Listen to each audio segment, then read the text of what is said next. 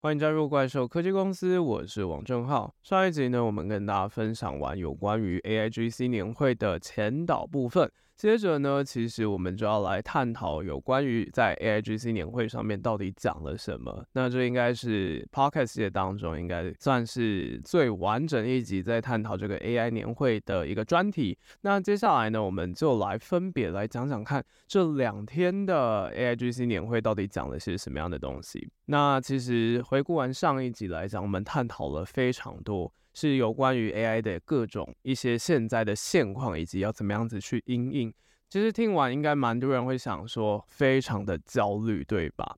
那我在参与完这两天的年会之后，其实我更大的一个体悟，反而是说，与其是要被取代，其实。整个赋能，还有去增强我们的能力，反而才是 AI 在这个时代当中带给我们最好的礼物。但是有一个非常大的前提，就是我们都必须要会使用这些 AI 工具才有办法。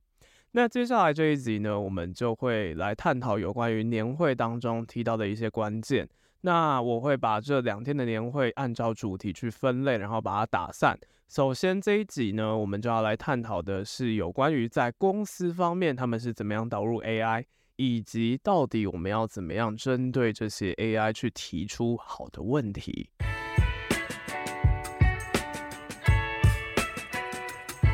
那我们到底要懂些什么样东西呢？其实我们先从结论来讲。GAI 它的 LLM 这样子的好处就在于它是可控以及它具有随机性的，但是毕竟这样子的东西 LLM 它就是大量资料去训练出来的，所以它创造出来的文本势必它有一个非常大的问题，就是它虽然讲得非常的有条理，但是它很没有记忆点，就像是你写了一大堆的东西，但是基本上。这个些东西到底它的资料到底重不重要？这点是有待商榷的。那到底这些 GAI 它的原理是什么？就请去收听我们之前有关于 OpenAI 在政大的一些相关讨论。那再来就是这样子，我们输入资料的来源以及指定的精确程度，就会去大大影响到这些生成内容的状况。那就蛮多势必是必须要透过事实查核的地方。这个时候呢，当然我们可以使用 AI 来查核，像是最基础的微软的 Bing Chat 其实就有提供这样子的功能。它除了附上生成后的答案之后，它还会再另外提供给你连接，让你点进去查证。不过，其实我们在查证的过程当中比较难的是，因为这些大型语言模型，就算是冰雀当中的 GPT-4 好了，它是不完全正确的资讯。如果是完全正确的资讯，我们还好认，但是就是因为这样子，它可能是半对半错的，我们就会比较难去抓出它实际上面到底有没有什么样是比较大的问题。那要怎么样子去避免这样子的状况呢？其实我们就可以用另一个 ChatGPT 的一种形式，让他多试几次，再去用 ChatGPT 进行第二次的事实查核，喂资料之后再去找说。到底有没有什么样的错误，让 ChatGPT 再次自行的回顾？那就像刚刚讲的，在公司的层面，到底可以怎么样导入 AI？就像是我们在上一集前导讲到的，AI 它很大程度的是有多国语言的功能。那这个多国语言呢，就可以帮助人们去克服所谓的语言隔阂。也就是说，我们过往那些公司网站的资讯，其实。以我们台湾人来讲啦，台湾人比较熟的语言大概就只有中文跟英文而已。现在有了 AI，其实这些网站跟服务都可以再透过多国语言的方式去开发更多的潜在客户。那身为一般的使用者呢，其实我们也可以善用 AI 去观察一下自己在生活当中又或者是工作里面哪些东西是可以自动化的。那我们不想自己做的事情呢，其实就可以请 AI 来代理我们处理。这一点呢，其实我们就可以从年会当中，我觉得也蛮令人佩服的，Amazing Talker 他们的一些全面导入 AI 是非常厉害的。那他们整间公司呢，就算是连不会 coding 的人，甚至是 SQL 都有障碍的人，他们都可以透过 GPT 指令的方式再去帮他们优化他们的工作，这点真的是非常厉害。那他其实就讲到一个点，就是现在的 GAI 带给我们最大的挑战，其实已经不是技术本身了。而是要找到问题的本质，要怎么样子把整个过程拆解，然后找到整体最重要的地方是什么，那就可以释出一些时间，让我们再去做我们更多想要做的事情，又或者是说现在还未能解决的事情。那像是以产品开发的角度来讲，我们很常使用的一个方式就是 design thinking。设计思考的方式去找到使用者的需求，这一点呢，在未来的日子也是会更加的重要。就是透过同理心去了解说这些顾客背后的需求到底是什么。因为我们在打造 AI 的时候，很常会遇到一个迷思点，像是玉山银行他们在这次的分享当中，我就觉得蛮有趣的地方是说，他们在打造 AI 客服啊，其实开发者在思考说到底要打造什么样内容的时候。我们很常就会先去预设一下，这些顾客可能会输入什么样的关键词，那输入对应的词就可以提供对应的答案嘛。那我们就会想说啊，使用者他可能是会直接提问，像是说他问本期的账单资讯，请提供给我这样的资讯。但实际上客户并不会这样想，使用者他们会讲的是说，我的信用卡怪怪的。这个时候如果只是透过这样子对应的方式。机器是不可能会知道说我的信用卡怪怪的到底代表什么样的意思，也就是说这些事前的预测呢，他们根本就不太可能会打中全部用户实际的描述状况，因此啊，要从这样子生成回应内容去选择合适的模板会是比较好的方式。就先事先准备好对应的 embedding，然后不改写，只透过分类的形式，或许就会是可以优化智能客服的一个方式。相较于我们没有办法去预测到底使用者想要的是什么。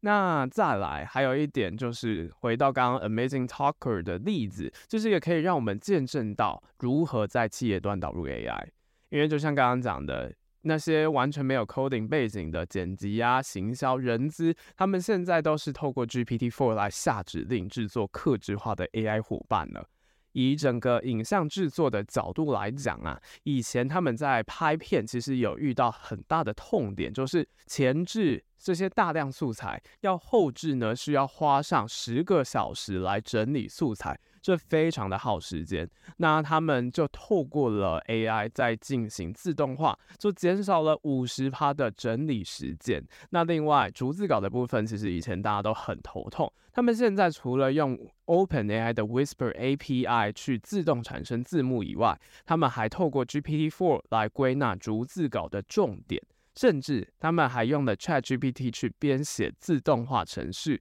让 Premiere 在制作特效的时候，原本我们可能要花一分钟拉出来的这样的特效啊，现在几秒钟就可以完成了，所以真的是非常的高招，节省了非常多的时间。那他们对于人资啊、客服这一端也都是非常的可怕。像是以人资来讲，Amazing Talker 他们呢，以前他们计算每个员工的薪资是非常花时间的。在导入 AI 以前，他们是有八位正职跟兼职在做人资这一部分。那全公司有一百多位员工，以前要算薪水，需要两个人花三天去去计算一百多位员工一个月的薪资。但是现在有了 AI 之后，团队的成员剩下五个而已，而且计算薪资，他们只需要一个人花三小时。哦，真的是看到的时候，真的是觉得非常的可怕。这个相当程度来讲，一体两面嘛。优势是说，哇，这个 AI 真的是非常的可以帮助连不懂 coding 的人都可以透过自动化的方式去节省、优化他们的工作。但是反过来讲，真的蛮多人会因此而失业。这点真的是在 Amazing Talker 的阶段感受到最大的一个体悟。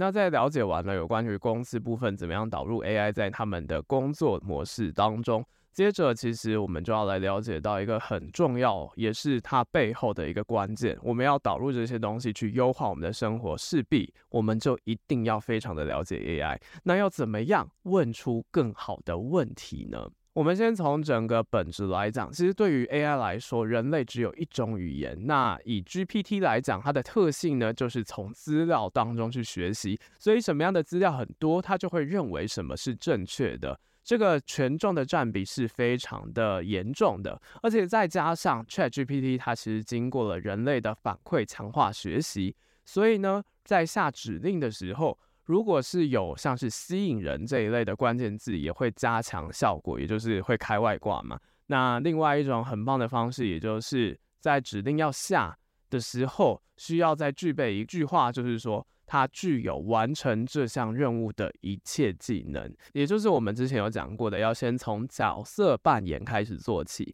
先让他有一个固定的人设，让他知道要怎么样的领域去行塑接下来的内容呈现到底是什么，这样就可以去避免他讲出比较空泛，然后甚至是答案很烂的问题。那再来另外一个方式呢，就是可以先请他把整个思考流程。画成流程图，就让他知道说接下来的每个步骤，具体而言，他的整个思路脉络到底是什么，他就会更加一步一步的去完成，然后是精确于你想要的东西。那这个是有关于跟 AI 进行提问的部分。那对于我们个人而言，从学习的角度来看，GAI 我们到底需要什么样的能力才有办法去驾驭它呢？那在讲座当中，其实也有归纳出三个要点，就是我们必须要有学习如何学习的能力，以及批判性思考，还有运算思维。批判性思考的部分蛮重要的，因为其实我们除了要问好的问题以外，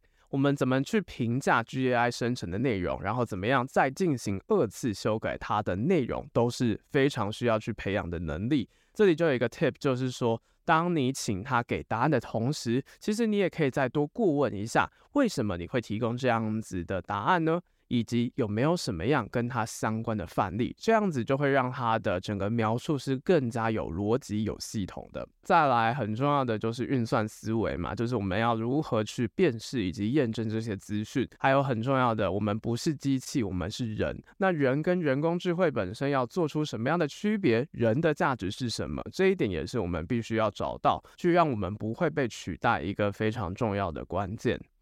那要解决这样子的问题，反复提问的苏格拉底法就非常的重要，它就是一个学习的关键。因为我们在跟 GAI 互动的时候，其实很大程度的我们很常都只是问他问题而已。但是问他问题得到答案，那个答案不一定是你想要的答案。要怎么样让他的答案更加精确？其实就是我们要先从前提下手，请 GPT 去逐步思考，然后不要想要一次到位。就跟人一样，其实人在讲话的时候，很大程度我们也都不是一句话就可以猜到说这个对方他们想要表达的东西是什么。尤其很多时候我们在讲话的时候，都有一些弦外之音的部分，这点人都不一定可以做到，那机器怎么可能会一下就做到呢？所以这个时候把它多拆解几步骤，多问他几题，让他去掌握自己的问题核心到底是什么，也会帮助你在提问的时候更好的上手。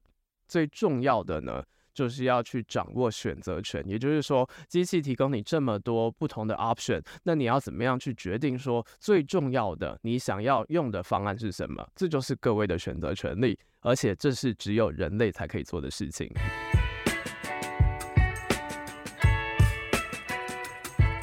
那我们讲完了有关于这个上半部分，有关于 GAI 年会在公司治理的部分，以及对我们人类来讲，到底要怎么样问出更好的问题。我们刚刚讲完了这一部分的内容，其实很大程度我们可以归纳两个关键点，就在于是说，我们到底要怎么样跟 ChatGPT 协同合作，然后还有我们要怎么样去节省人力，去简化我们的工作流程。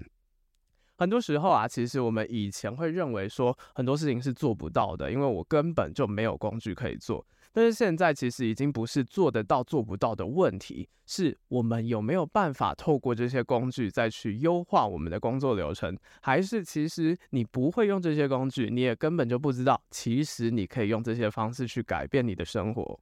这点就是很值得大家去思考的一个问题。尤其我们其实在思考工作流程的时候，可以再去。思考一点，就是比起我们下 prompt，其实还要再退后一步，去盘点说自己的工作流程哪些是比较基础，但是呢还是很重要的步骤。这一点如果是真的很重要，我们有时候是必须要自己去保留的。那那些比较没有创意啊、比较机械性的工作，其实就可以透过指令的方式帮自己去减少工作量。而且有些那些重复性高、效率低的部分，我们就可以直接问 GPT，到底我们要怎么样更加优化？其实这都是可以让我们再把整个工作流程做到更好，效率更高，然后我们也可以把时间去做真正重要的事情，而不是去做这些重复性的事情，让我们找到真正可以去优化，然后去达到更高价值的事情来做，反而会是在 AI 的情况之下。我们更需要去培养的能力。好啦，那以上就是有关于 GAI 年会的上半部分。下一集呢，我们要谈论的是 AI 和人的关系，也就是我们会从技术层面、创作，还有攻防跟规范去看，说到底 AI 在我们这样子的世代来讲，还有什么样值得去留意的地方。下一集我也觉得非常的重要，所以大家就持续锁定我们怪兽科技公司。我是王正浩，大家拜拜。